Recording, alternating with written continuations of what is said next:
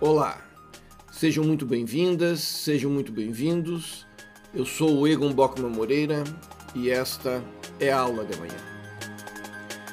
A nossa conversa tratará de um assunto positivado em lei, de um assunto estampado nas mais diversas concessões, permissões, autorizações, parcerias público-privadas, mas nem sempre submetido a um exame da sua dimensão, da dimensão de sua importância.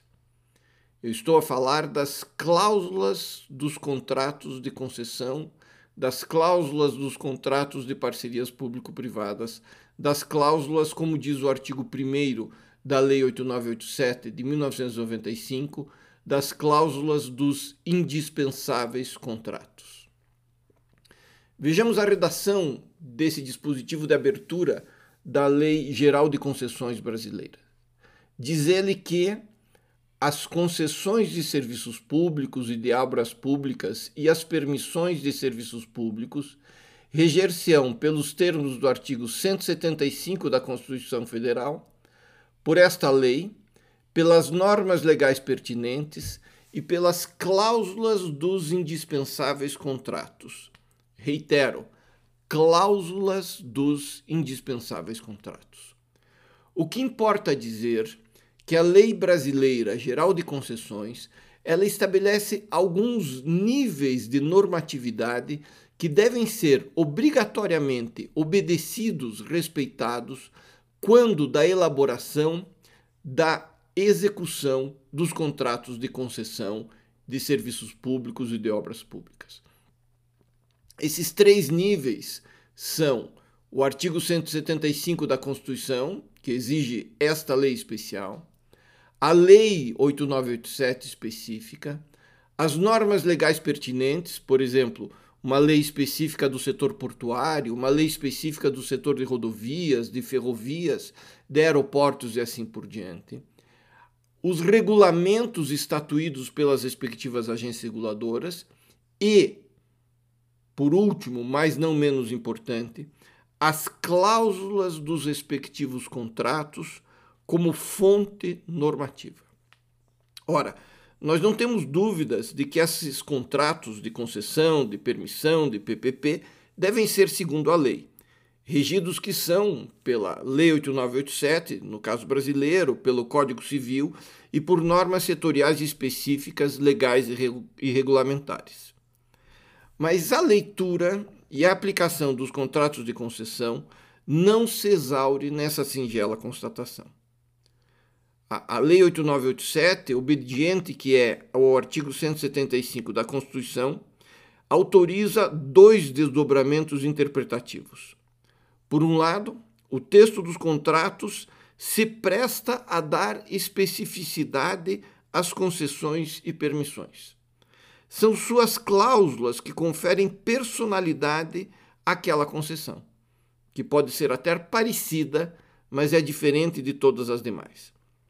Na expressão do professor Alexandre Santos de Aragão, trata-se de competência para elaborar e celebrar contratos de concessão como fatos e os genéticos.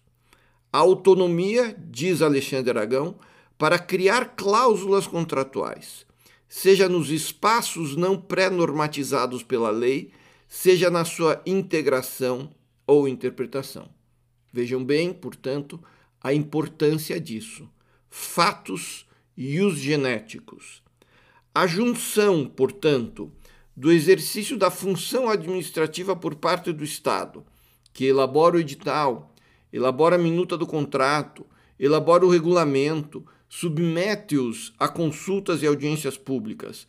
A junção desse exercício da função administrativa com a autonomia e participação das pessoas de direito privado, que ao seu tempo examinam o edital, examinam o modelo contratual, integram as consultas e audiências públicas, leem o edital, participam das elaboração dos regulamentos setoriais e com lastro nesse conjunto normativo fazem suas projeções de investimento de propostas, a junção, portanto, da função administrativa com a vontade das pessoas privadas é que resultará naquele documento único que concentra a essência do objetivo buscado por aquele peculiar projeto de interesse público, aquela única concessão de serviço público.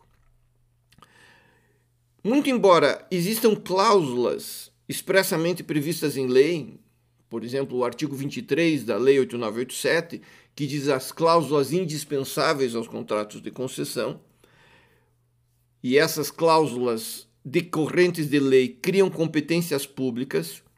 O que se dizer, e aqui as coisas são um pouco mais importantes, das cláusulas definidas diretamente nos contratos?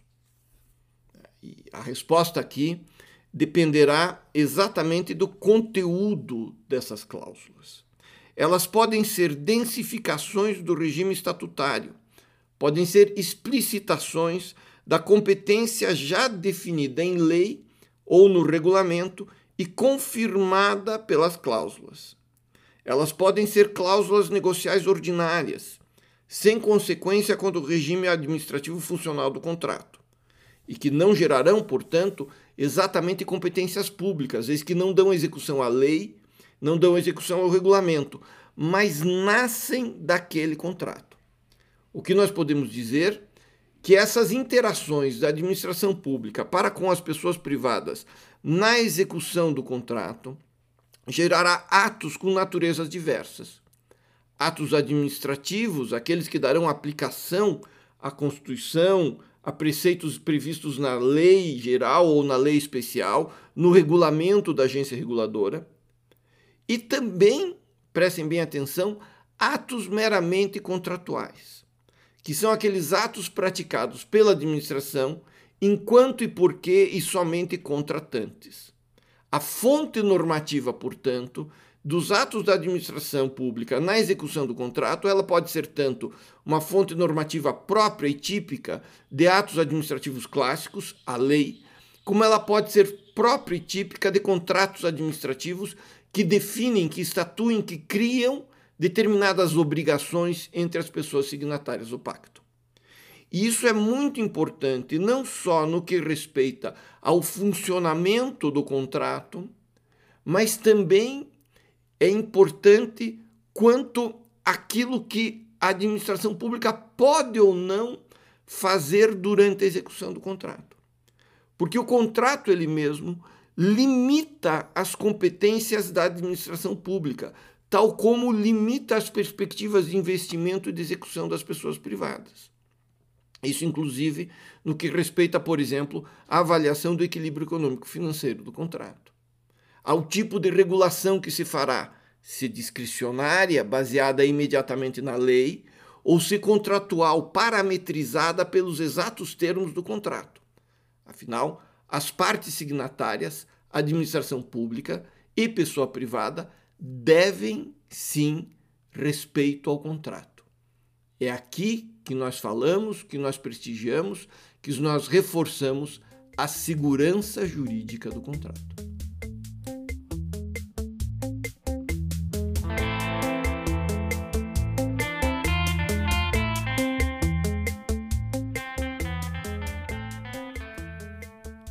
Vejamos bem, nós temos, portanto, nos termos da Constituição brasileira, três momentos de densidade normativa. Um momento bastante genérico, bastante geral, do artigo 175 da Constituição, que diz que as concessões de serviço público exigem uma lei especial. Nós temos um segundo momento, que existem leis nacionais, como a lei de PPP, a Lei 11079 de 2004, a Lei Geral de Concessões, a Lei 8987 de 95, e nós temos leis específicas, como a Lei 10233, que regula, por exemplo, o setor de concessões rodoviárias e rodovias e concessões de portos. E nós temos, para além disso, um terceiro momento, que são as cláusulas regulamentares, os regulamentos estatuídos pelas agências reguladoras. E por fim, também nesse terceiro momento, nós temos aqui obrigações contratuais. E vejam bem a palavra que eu me utilizei. se a lei estatui deveres para as pessoas privadas, aquelas cláusulas genéticas estabelecem obrigações. Afinal de contas, o edital e o contrato dispõem a respeito de determinadas prestações que haverão de ser cometidas ao concessionário. Isso é muito importante também em termos de disponibilidade, que pode repercutir, inclusive, quanto ao cabimento ou não de arbitragem para determinados litígios em determinados contratos administrativos. Se as partes dispõem em cláusulas contratuais, se as partes dispõem, fazem nascer as obrigações, são, em boa parte das vezes, direitos disponíveis. Mas há uma ressalva a ser feita. O trabalho de interpretação do contrato de concessão e do contrato de PPP não pode se limitar à mera leitura seca da letra de suas cláusulas, isoladas umas das outras ou desconectadas de outras letras de outras cláusulas de leis e de regulamentos. Nem pode abdicar e nem pode ficar fechada a realidade concreta do tempo em que o texto foi redigido. Como em todos os textos normativos, e o contrato tem um texto normativo, uma norma contratual, a sua verdadeira compreensão só ocorre ao confrontá-lo com os efeitos da vida, num processo de constante desenvolvimento. E talvez por isso fosse mais adequado se falar em construção contratual do que meramente interpretação contratual. E aqui surge aquilo que eu chamo de capacidade de aprendizagem dos contratos de concessão, a renovar a sua compreensão em face dos desafios que a realidade constantemente lhes apresenta. Afinal de contas, contratos de concessão são contratos de longo prazo. E contratos de longo prazo são naturalmente contratos incompletos, cuja execução revela a realidade daquele contrato em cada um de seus momentos executórios. Afinal de contas, um contrato de concessão descolado da realidade vigente à sua aplicação não tem consistência jurídica, não tem segurança jurídica. E como disse Miguel Reale em 1997, cada contrato representa uma realidade a ser instante, de tal modo que a significação e o alcance de suas cláusulas resultam tanto das palavras empregadas quanto da conjuntura e da circunstancialidade em que foram escritas. E eu tomo a liberdade de dizer mais: escritas e aplicadas. O momento de efetiva aplicação da normatividade das lei, da Lei 8987 de 95, da Lei 11079 de 2004 e dos contratos por elas gerados só existe quando ela é incorporada a casos concretos. Quando ela é transformada em contrato e quando esse contrato é executado e vivido pelos usuários, concedentes e concessionários. A Lei Geral de Concessões e os contratos dela derivados existem em ação, são potencialmente flexíveis são potencialmente adaptáveis às circunstâncias de sua efetividade real, desde que respeitada a segurança jurídica e respeitados os direitos subjetivos de contratante e contratado, especialmente a autonomia de vontade do contratado em face em face daquele projeto de interesse público. Por isso ao intérprete cabe papel fundamental. E aqui, quando eu digo intérprete, eu falo também agências reguladoras, eu falo também concedente, eu falo também concessionário, eu falo usuários, Poder Judiciário, Tribunal de Contas, Ministério Público. Ao intérprete cabe um papel fundamental, pois é ele quem coloca a norma em coesão com o mundo do ser, com a experiência prática, e faz com que a concessão daquele serviço público tenha vida própria.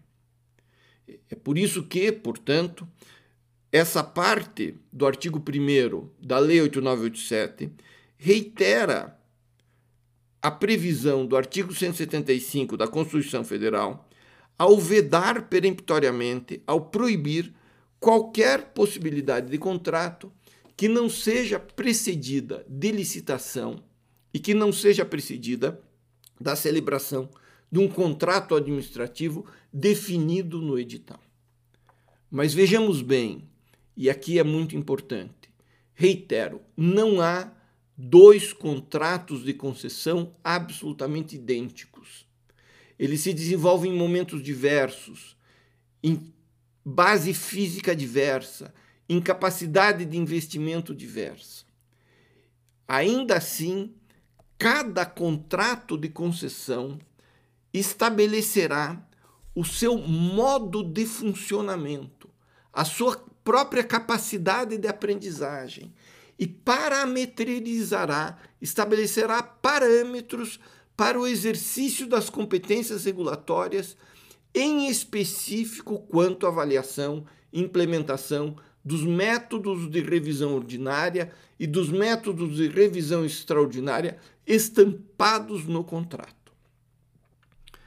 O caso brasileiro está vivendo, agora ao início do século XXI, uma expansão dos contratos de concessão de serviço público. E isso é muito bom, mas traz consigo uma constatação muito importante. Se, por um lado, os processos de licitação já chegaram num estado de arte que permite que as licitações corram em paz e gerem um resultado a ser prestigiado pelo direito, ao contrário de licitações de décadas atrás, em que havia litígios intermináveis e o contrato nunca era firmado.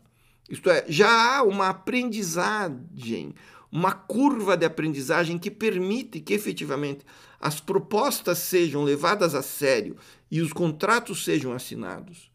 Talvez mais delicado e talvez mais importante seja o prestígio aos contratos eles mesmos. É preciso desenvolver, portanto, incrementar a segurança jurídica não só nas licitações, mas especialmente no respeito ao pactuado, no respeito às cláusulas contratuais, no respeito à capacidade de aprendizagem daquele contrato que estampa um projeto de interesse público. E esse é um tema que dura pelo menos para cada um desses contratos algo em torno de 20 a 30 anos. Daí porque nós precisamos e ele merece ser estudado e tratado em várias aulas de amanhã. Muito obrigado pela atenção.